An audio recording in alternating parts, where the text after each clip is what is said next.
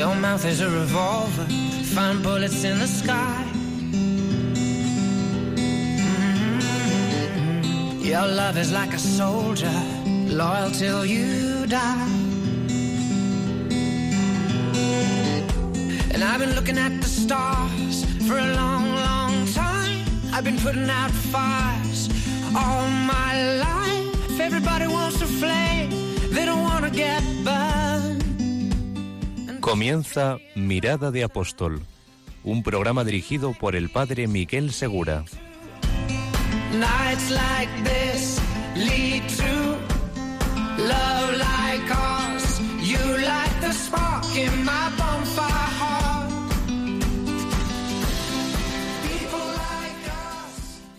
Muy buenas noches y bienvenidos a este nuevo programa de Mirada de Apóstol, al final, la última hora del primer día de la semana. Estamos ofreciendo a nuestros oyentes, desde hace algún tiempo, una nueva serie programas a propósito de las peregrinaciones. Llega ese momento donde es posible hacer una peregrinación, un viaje, una visita y en medio de esas circunstancias podemos aprovechar también para vivir nuestra dimensión apostólica. Lo que tratamos de fomentar desde este programa es esa dimensión apostólica del cristiano que recibimos todos por efecto de nuestro bautismo. Y en esta casa, en Radio María, sabemos que acercar a la Virgen María, acercarnos a la Virgen María, conocerla mejor, es también el mejor modo de evangelización, porque no hay como ella que haya conocido a Jesucristo, al amor de Dios hecho hombre en Jesucristo. Así que hoy vamos a estar con vosotros, aprovechando este momento y conociendo un poco más a través de nuestros huéspedes, de nuestros contertulios, cómo podemos hacer apostolado a través del ejercicio de acercar a las personas a la Virgen María a través de algunos santuarios marianos. Es verdad que hay mucha información, pero vamos a ver a través de la experiencia cómo se vive el acercar a Dios a través de María. Y para eso hoy nos acompañan nuestros invitados, Sandra Belasina Muro. Muy buenas noches, Sandra. Ella es de México. Más adelante explicaremos un poquito más sobre por qué nos acompaña hoy. También nos acompaña Verónica Guadalupe González San- Sánchez Fabres. Buenas noches. Buenas noches. Y Carolina López Marcos. Buenas noches, Buenas Carolina. noches. Además está con nosotros José Luis Abaurrea Losada. Buenas Muy noches. buenas noches, José Luis. Quedaos con nosotros, vamos a empezar esta nueva mirada de apóstol y para ello próximamente comenzaremos una mirada al presente, quiénes nos acompañan hoy y por qué están aquí.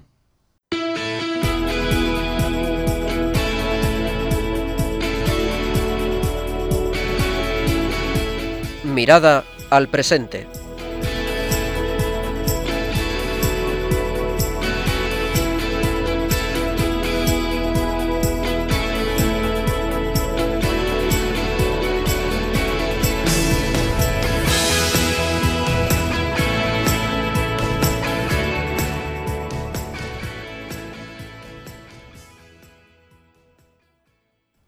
En esta primera parte del programa, Mirada Apóstol, donde nos fijamos en el presente, vamos a recordaros ante todo cómo podéis interactuar con nuestro programa. Le voy a pedir por favor a Verónica que nos diga dónde podéis escribirnos y dónde podéis mandarnos vuestras consultas, vuestras aportaciones, vuestras dudas o vuestras opiniones. Podéis intervenir por medio del Twitter arroba mirada de apóstol o en el correo mirada de apóstol arroba radiomaria.es en el WhatsApp 675 165184. Repito, Twitter arroba mirada de apóstol. Correo mirada de apóstol arroba radiomaria.es y en el WhatsApp 675165184. Muy bien. Bueno, pues en este momento nos encontramos con nuestros contertulios para ver cómo podemos vivir nuestra dimensión apostólica a través de los santuarios marianos, porque os recuerdo quiénes están con nosotros. Sandra Belasina Muro, que es mexicana, es madre de familia, tiene tres hijos, si no me equivoco, y también es licenciada en Administración de Empresas. Administración de empresas, sí. Muy bien. Bueno, para que sepáis también, son personas pues, que tenemos a nuestro lado, que podríamos cruzarnos con ellos por la calle y sin embargo también han aprovechado para hacer apostolado. Ella nos va a hablar de su experiencia en el Santuario Mariano de la Virgen de Guadalupe, México. Pero estamos en España, en Sevilla, y por eso está con nosotros también Verónica Guadalupe González Sánchez Fabrés. Buenas noches. Buenas noches. Ella también es madre de familia, tiene cuatro hijos, secretaria de dirección y, bueno, Verónica también has hecho muchos otros apostolados. Actualmente ella pues est- estuvo trabajando en la Escuela de la Fe, un apostolado muy bonito, y también ha sido catequista o dirige un turno en San Onofre, eh, donde están los adoradores aquí en Sevilla. Está con nosotros además Carolina López Marcos. Buenas noches, Carolina Buenas noches. española, pero que ha vivido también en México. Así que junto con Sandra nos hablará de esta experiencia de acercar a Dios a través de la Virgen de Guadalupe. También es madre de familia. ¿Cuántos hijos tienes? Cinco hijos. Y bueno, ha llevado a cabo una experiencia muy bonita eh, a través de imágenes de la Virgen de Guadalupe. Nos hablará un poquito sobre esto, especialmente a partir de Mirada al Futuro. Y José Luis es padre y abuelo de tres niñas, padre de tres niñas y abuelo de cinco nietos. ¿Es así? Efectivamente. Es perito industrial, pero está aquí con nosotros porque, además de ser coordinador de San Onofre, uno de los coordinadores Uno San de los Onofre, coordinadores de San Onofre. Exacto. Pues es un gran promotor de peregrinaciones marianas, especialmente pues a Fátima y a otros santuarios Sí, marianos. señor. Muy bien, bueno, quisiera preguntaros un poquito sobre vuestra experiencia. Vamos a empezar con José Luis, que es el último que hemos mencionado. Eh, José Luis, cuéntanos un poco eh, tu experiencia de Fátima. Yo creo que muchos de nuestros oyentes conocen Fátima, pero tú, ¿qué es lo que te mueve a ti a organizar esas peregrinaciones Yo marianas? recuerdo que la primera vez que fui a Fátima, no hace tantos años, bueno, ahora ya unos 15 años o 20, eh, fue una noche, llegamos allí una noche a las 11 de la noche con mi mujer, entonces no había absolutamente nadie en la capelina y estaba solo la imagen de la Virgen, que estaba de distinta manera que está hoy, estaba en el centro, y aquello me impresionó. Estuvimos allí delante de la Virgen rezando pues más de una hora, tranquilamente. En ese silencio de la noche y sin una persona, eso fue mágico. Aquello me cautivó de Fátima, esa es la verdad. Es verdad que en los santuarios marianos uno puede hacer una experiencia preciosa de oración. Sí, ¿no? señor. Además, no cabe duda que en los sitios en que la Virgen ha estado, yo creo que sigue estando. Y su presencia se nota cuando se llega a esos sitios. El Papa decía en una de sus últimas visitas en Fátima el 10 de mayo, decía, tenemos una madre, aferrándonos a ella como hijos, vivamos de la esperanza que se apoya en Jesús, de sus brazos vendrá la esperanza y la paz que necesitáis, no somos huérfanos. ¿Y esta experiencia de paz tú la has experimentado en, en los grupos que has llevado? Sí, señor, por supuesto. Y como dice el Papa, que tenemos una madre, nos la entregó nuestro Señor Jesucristo al pie de la, de la cruz, en el momento que... A mí esa, ese momento siempre lo medito muchísimo, porque en ese momento que Jesucristo está a punto de expirar, tiene que estar hecho roto de todas las maneras, de toda la infamia, de todos los dolores que tenía que tener, se acuerda de nosotros, no nos dejarnos huérfanos, y nos deja su madre como madre nuestra. Eso es impresionante. Y en concreto en el santuario de Fátima, que a lo mejor hay alguno de nuestros oyentes que todavía no ha ido y que tendría esta materia pendiente, pues es un santuario, eh, lo conocéis muchísimos de vosotros, enorme, tiene capacidad como para un millón de personas más o menos, y la gente a veces va de rodillas hasta la basílica. Sí, ¿Es así? Eh, La gente viene desde el principio de la parte de arriba de la planada y baja de rodillas hasta la capelina y le da incluso dos o tres vueltas a la capelina que lo dejan entrar dentro del recinto más reservado a los sacerdotes para que puedan seguir eh, de rodillas dándole vuelta allí rezando la Virgen. Yo creo que principalmente los que van de rodillas allí son mucha gente, pero los portugueses casi todos. Ah, sí. Sí. Y los españoles no. No, no, yo no, no he visto a ningún español, la verdad. Supongo que irán también. Sí, sí, yo sí he visto. Yo también los he visto, pero eh, he visto, a mí me ha conmovido muchísimo la como la experiencia de confesiones, de, de- porque también hay un gran santuario penitencial, ¿no? donde la gente se acerca para reconciliarse con Dios. Y es verdad que cuando uno se acerca a la Virgen, esa paz interior a veces te permite eh, como soltar lo que todavía tienes aferrado y te está impidiendo subir hacia Dios. Yo creo que sí.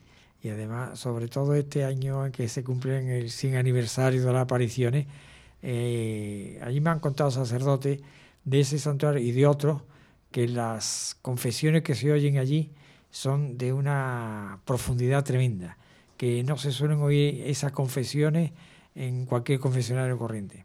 También como cosa curiosa me cuentan los sacerdotes que están en San Onofre, que allí también se oyen unas confesiones impresionantes, porque al final todos estos santuarios marianos, que lo hacen?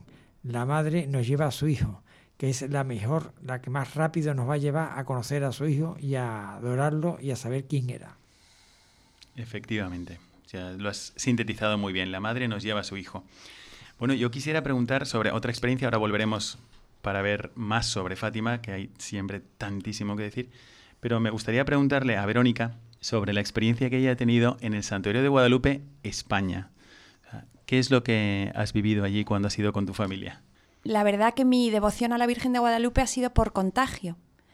Yo tenía un padre mariano y desde muy pequeñita me llevaba al monasterio, con lo cual mi relación con la Virgen fue una cosa muy, pues muy natural desde, desde pequeña, porque con una enorme alegría y naturalidad notaba como para mi padre aquella era su, pues, su verdadera madre. ¿Pero era al santuario de la Virgen de Guadalupe? De Guadalupe de Cáceres. ¿Lo conocías desde niña? Desde niña, sí. Mi ah. familia está muy vinculada a Extremadura, mm. con lo cual a mí quizás pues he, crecido con el amor a la Virgen, pero como una cosa muy natural, porque em, pues mi padre, pues siendo hombre de negocios, en el mundo, que completamente normal, nunca se avergonzaba de llevar su estampita de la Virgen de Guadalupe, de darle un beso delante de la gente, de... Y entonces su, su emoción era, pues de niña, cuando, cuando me llevaba a ese monasterio, con lo cual desde muy pequeñita aprendí ahí, pues, a amar a una madre. ¿Y qué es lo que mm, has hecho últimamente cuando has ido con tu familia? ¿Cuál ha sido la experiencia? Por la época del año, alguna familia podría decir, hombre, pues este destino todavía no lo hemos tenido nosotros como familia cristiana y a lo mejor puede ayudarnos gracias a la experiencia que tú has tenido. Bueno, Guadalupe es un pueblo maravilloso, mm, la gente es buenísima, la geografía está metida en pleno Valle de las Villuercas, es impresionante y, verdaderamente es gente buena que se nota que vive al pie de la Virgen, al, pie del, manto de la Virgen el año entero, que los cubre. Eh, creo que en el 2007 eh, organizé una peregrinación de familias y me parece que fuimos 35, 35 familias. ¿Es posible hospedarse allí? Es muy fácil hospedarse. Los franciscanos nos acogen siempre, son los que llevan el monasterio. Eh, Mm, se vive fraternidad, pero, pero en la naturaleza. Mm, el monasterio es maravilloso y esa, esa peregrinación, pues por experiencia de gente, pues le, marcó mucho, pues a lo que ha comentado antes José Luis. Notaron pues que en la prisa, en el ruido, en los agobios que tenemos humanos, que son nuestros, que no son de Dios, pues allí me contó alguna persona que notó que, pues que había una madre que le decía, porque las madres somos muy pesadas, y siempre queremos el bien de nuestros hijos. Entonces había una madre que le decía, por ese camino no, vete por el otro, no te has encontrado con mi hijo. Entonces eso fue, pues fue maravilloso y fue en el 2007. Luego, si quieres, te cuento la, otra que fue el año de la misericordia, que fue impresionante. Muy bien, bueno, volveremos sobre esta experiencia del año de la misericordia, también por si alguno de los oyentes piensa que podría ser un buen destino para acercarse, sea individualmente o también con su familia. Pero también están con nosotros Sandra y Carolina. Ellas han tenido la experiencia de un santuario mariano también, pero fuera de España, que es el santuario de Guadalupe, pero esta vez México. Y me gustaría preguntarle a Sandra sobre esas palabras de la Virgen que dijo al indio ya San Juan Diego. Entonces, ¿qué es lo que, para quien no conozca todavía la historia de la Virgen de Guadalupe, creo que es muy sencillo de conocer, pero a veces no profundizamos en el mensaje que la misma Virgen dirigió a San Juan Diego? La Virgen se muestra a, San Juan Diego como el más pequeño de sus hijos. Es un indio que era recién converso, que tenía una gran aflicción, aparte está pasando unas situaciones tan personal y también de como la cultura del imperio azteca en ese momento, en el que me gustaría que cerraran los ojos y con el nombre de cada uno de vosotros sintieran lo que la Virgen les dice en su corazón. Oye tu nombre. Hijo mío, el más pequeño, ¿qué es lo que te asusta y aflige? Eso no es nada, que no se turbe tu corazón. No temas a las enfermedades ni a las angustias. ¿No estoy yo aquí, que soy tu madre? ¿No soy tu salud? ¿Acaso no estás en mi regazo? ¿Qué más necesitas? Que no te apene ni entristezca ninguna cosa. Yo soy la madre compasiva tuya y de todos los hombres y de todas las razas. Escucharé su llanto, su tristeza, para remediar, para curar todas sus diferentes penas, sus miserias y sus dolores. Bueno, yo creo que sí, sintetiza lo que una madre celestial solo puede ser, ¿no? Para nosotros, la, total tranquilidad de, poner todo en sus manos. Y es lo que pasa en el santuario de Guadalupe. Tú llegas ahí de la misma forma que en Fátima, eh, de rodillas, llevando, bueno, y de todos los santuarios, ¿no? Un, bolso tan lleno de, todos tus pecados, necesidades, angustias, todas terrenales, ¿no? Y cuando te acercas a ese santuario te, te dan ganas de arrodillarte y de pie, solo ves, la primera imagen que ves de la basílica es, no estoy yo aquí que soy tu madre, déjalo aquí, es un mensaje precioso y de hecho es como el motivo que hay para visitar este santuario de Guadalupe en México, experimentar la maternidad de la Virgen María. Y es lo que, digamos, la forma de evangelizar que tuvo la Santísima Virgen María a través de Guadalupe todavía sigue. Es algo que todavía no ha terminado. Por eso también quería preguntarle a Carolina sobre su experiencia, porque ella siendo española, ¿has vivido cuántos años has vivido en México? 15 años. 15 años. ¿Y cuál es tu experiencia de acercarte tú misma o tu familia o amigos al santuario de Guadalupe? Pues la primera vez que me llevaron me quedé muy impactada de ver a la Virgen porque ya conocía pues eh, los milagros que obraban en ella. Y pues con ese cariño quise acercar a todos mis hijos para que fueran conociendo el amor maternal que nos ofrece la Virgen. Y mis hijos íbamos seguidos para, le llaman la villa, el santuario de la Virgen de Guadalupe. Y desde pequeños nos los acostumbramos a llevar a ver a la Virgen y ellos lo hacían de una forma natural. Pero una de las cosas que más me llamó la atención cuando llegué a México fue que cuando yo paseaba por, por México, por diferentes ciudades, vi unas caravanas de inditos que caminaban con un estandarte de la Virgen de Guadalupe. Y yo le decía a mi marido, Fernando, ¿y esa gente a dónde va? Me dicen, van a la villa pero van a la villa con lo lejos que estamos. Sí, hacen caravanas y, son caravanas larguísimas, larguísimas que van llegando de todos los rincones de, la, del país a ver a, sus, a su virgencita, a la Virgen de Guadalupe. A mí eso me, la verdad que me llamó muchísima atención porque nunca lo había visto antes, que gente de todos los rincones, con esa pobreza que llevan, pues con ese cariño que van a la Virgen que, que te llama la atención y te hacen pensar que muchas veces las comunidades que uno tiene y ellos van caminando y tan contentos que van y yo me iba a mi coche refrigerada y a gusto y la verdad es que me ponía sus plantas y le ofrecía a, pues eso, bajo su protección a toda mi familia y a todas las personas que estuvieran también con necesidad. Y siempre me he sentido, la verdad, muy arropada de la Virgen, mucho. Así que puede ser una buena idea. Estamos ofreciendo como un abanico de posibilidades también sobre algunos santuarios marianos para acercarnos y mientras estamos haciendo ese viaje, ese, como esa experiencia cultural, también estamos evangelizando. A mí me gustaría preguntarle a José Luis eh, qué experiencia tiene él, qué es lo que le mueve interiormente a promover estas peregrinaciones marianas y en este caso a Fátima. A mí me, me mueve llevar a la gente. Yo tuve una especie de conversión paulina en un santuario mariano. No fue o sea que esto, esto, no ha sido eh, de toda la vida, ¿no? Toda la vida tenías este fuego yo interior. Yo siempre he tenido devoción a la Virgen, toda mi vida. Pero a partir de una cierta experiencia que tuve yo ahora unos 12 años o 13 años, que fue impresionante, cambió mi vida a 180 grados. Yo era una persona católica que iba a misa todos los domingos. Yo no recuerdo haber dejado de asistir un domingo a misa por voluntad propia, sino porque en el sitio que estaba no había sitio. Yo rezaba el rosario, yo adoraba al Santísimo, pero nada después de que me pasó aquella experiencia. Cambió todo de tal manera que comprendí casi todo de otra manera mucho más superior o más elevada. Y llega a tal extremo que a mí la Virgen me convirtió tan fuerte que yo, si tengo que hablar de la Virgen, más de 10 minutos no soy capaz, me he hecho llorar.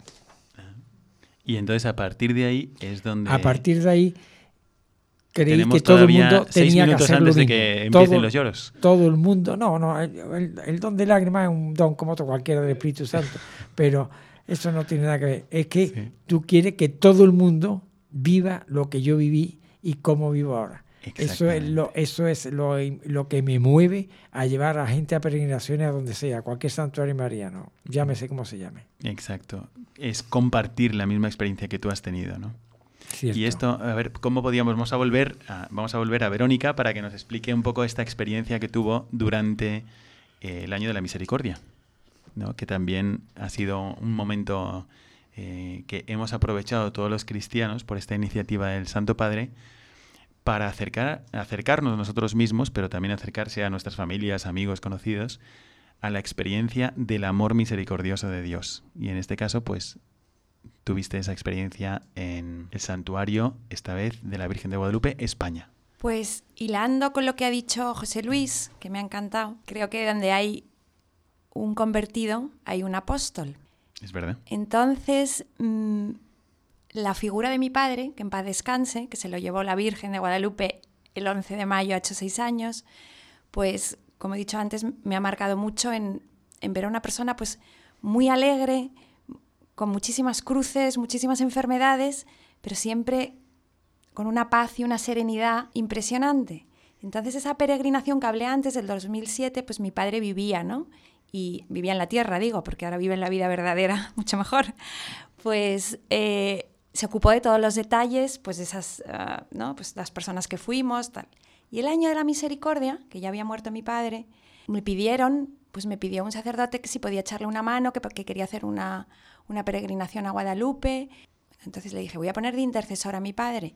Pues de repente se apuntaron 150 personas 150 personas para Guadalupe. para Guadalupe. España. Y además, el Día de la Inmaculada, que es que mi padre era, te iba anunciando con días, te- tenía tal amor a la Virgen que las fechas señaladas siempre decía, faltan cinco días para la pura, faltan cuatro días, faltan... O sea, vivía, las fechas de la Virgen las vivía con, con tal profundidad que, claro, que, te tocaba el alma. Entonces ese año de la misericordia se lo encomendé a mi padre, que fue el intercesor de esa peregrinación. Llenamos Guadalupe, arrasamos, no cabíamos. Y bueno, pues yo creo que fue una, un- una forma de empezar el año de la misericordia impresionante, de, pues no sé, yo personalmente lo que notaba era la alegría del cielo, que las personas que se van interceden por nosotros muchísimo más, que lo que importa es la vida eterna y que los que se nos van nos dan un, un consuelo enorme y lo que intentan es llevarnos a nuestra madre, que es la que mejor nos va a llevar pues a su hijo, ¿no? Y fue pues muy emotivo y muy familiar, de hecho, pues Sandra fue a esa peregrinación. Así también nos puede contar. Pero esas 150 personas eran eh, 150 individuos o eran familias que habían lleva- que llevabais como pues con núcleos familiares, digamos.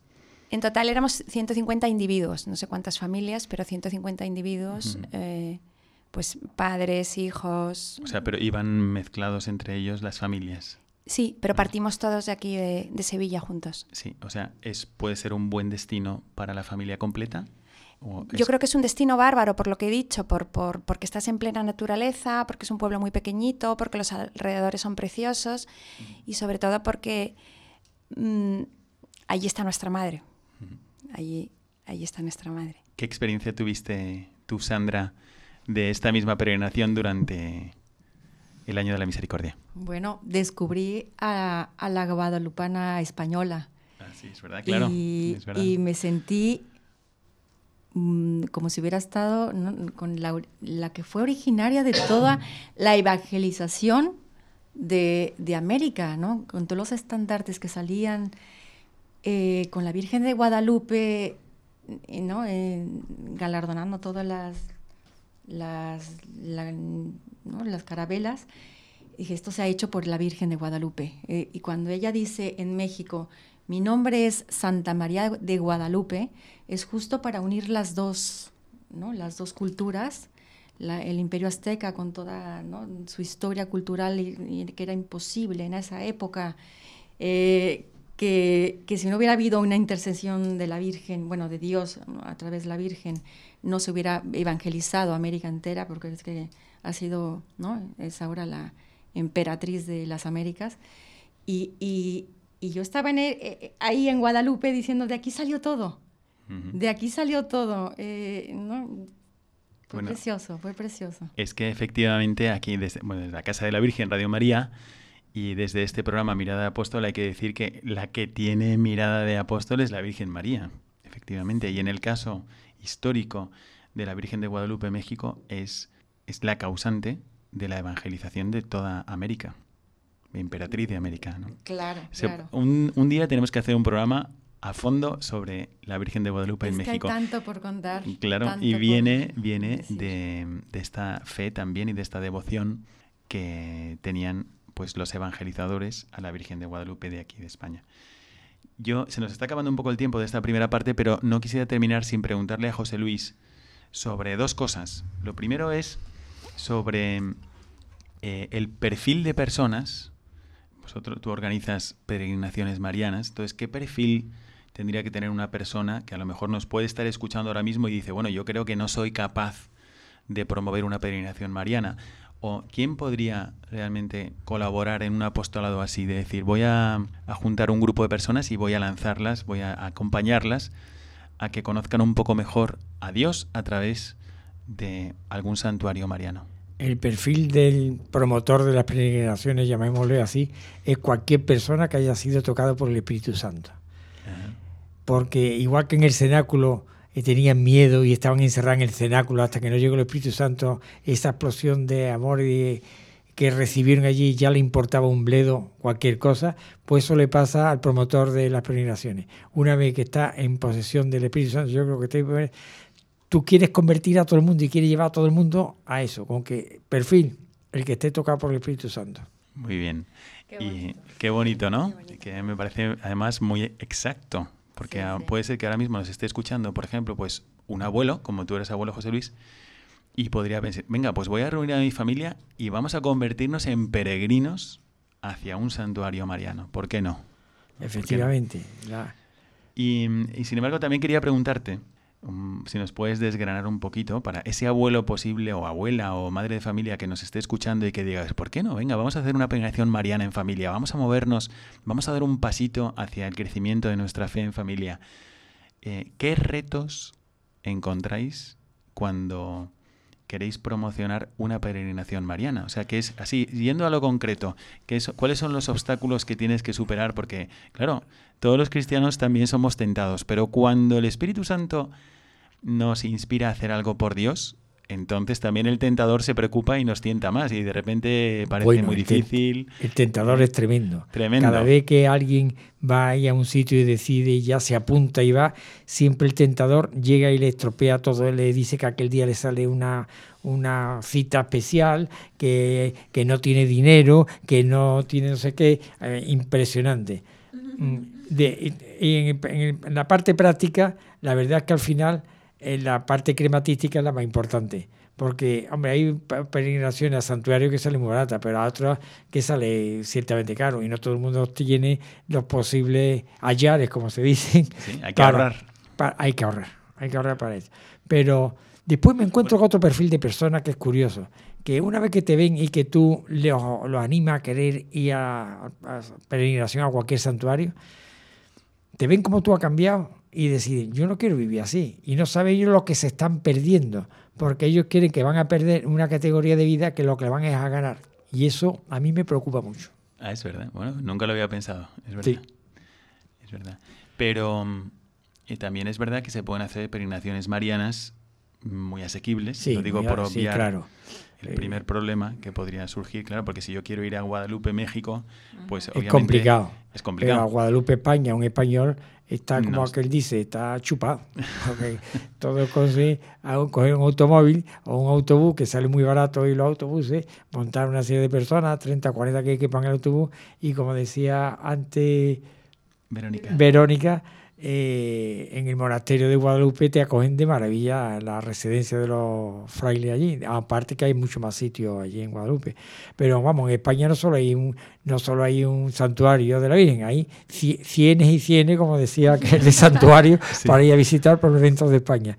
Sí. Y yo creo que en todo igual. Hay curioso, yo nunca he ido nunca a un pueblo que hay en Madrid que se llama Cuba de la Sagra, que allí se apareció la Virgen en el año no recuerdo si fue el siglo XVI o el XVII, y que tengo muchas ganas de ir por allá, pero no he estado nunca. A ver si un día me animo y, y acabo yendo a Cuba de la Sagra, A que ver. está muy cerca de Madrid, lo digo por las personas de Madrid que me estén oyendo, pues que pueden organizar allí, que a la Virgen se apareció allí también.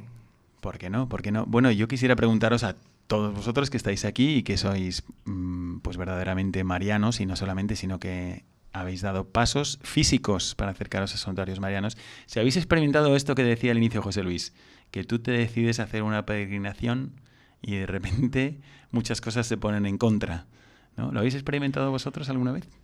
Sí, pero bueno, perdón por tomar Sí, la sí. palabra. Verónica, adelante. Mm, la verdad que me encanta porque lo veo como, como un reto. Entonces me lo he pasado siempre fenomenal por lo que decía José Luis, que notaba pues cómo la gracia pues te ayuda y, y aunque tengas ahí pues siempre al tentador intentándote poner obstáculos, mm, como la Santísima Virgen quiere, quiera que organices algo, o sea, te ayuda y, y, y sales rodado. Pero sí es verdad que vas notando pues los pequeños handicaps del tentador, pero lo haces todo por la gloria de Dios y es una maravilla el resultado. Mm, Sí, y me parece, bueno, a propósito de lo que decía José Luis, por ejemplo, en el santuario de Guadalupe, España, me parece que es también asequible ir, ¿no? Y, y estar, me parece. Sí, muy asequible y también mm, hay establecimientos fuera de, Sí, de la residencia de los De la residencia, que también Es franciscanos. delicioso.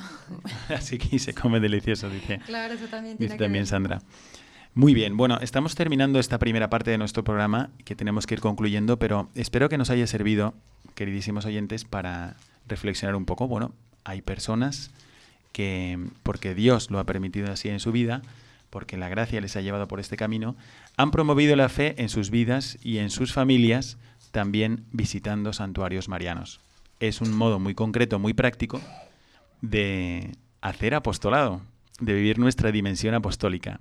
Así que llegamos, como siempre, a las preguntas de esta, del final de esta primera parte, que es, bueno, si ellos lo han hecho, ¿por qué yo no? ¿No podría yo a lo mejor en mi parroquia, en mi pueblo, en mi familia, en mi colegio, o con la ayuda o ayudando yo a mi párroco, ¿no podríamos organizar una experiencia de acercamiento espiritual, de acercamiento en peregrinación a un santuario de la Virgen?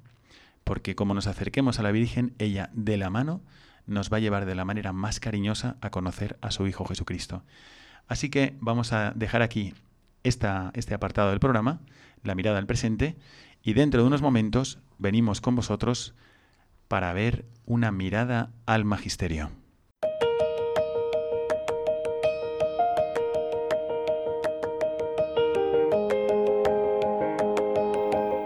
Mirada al Magisterio.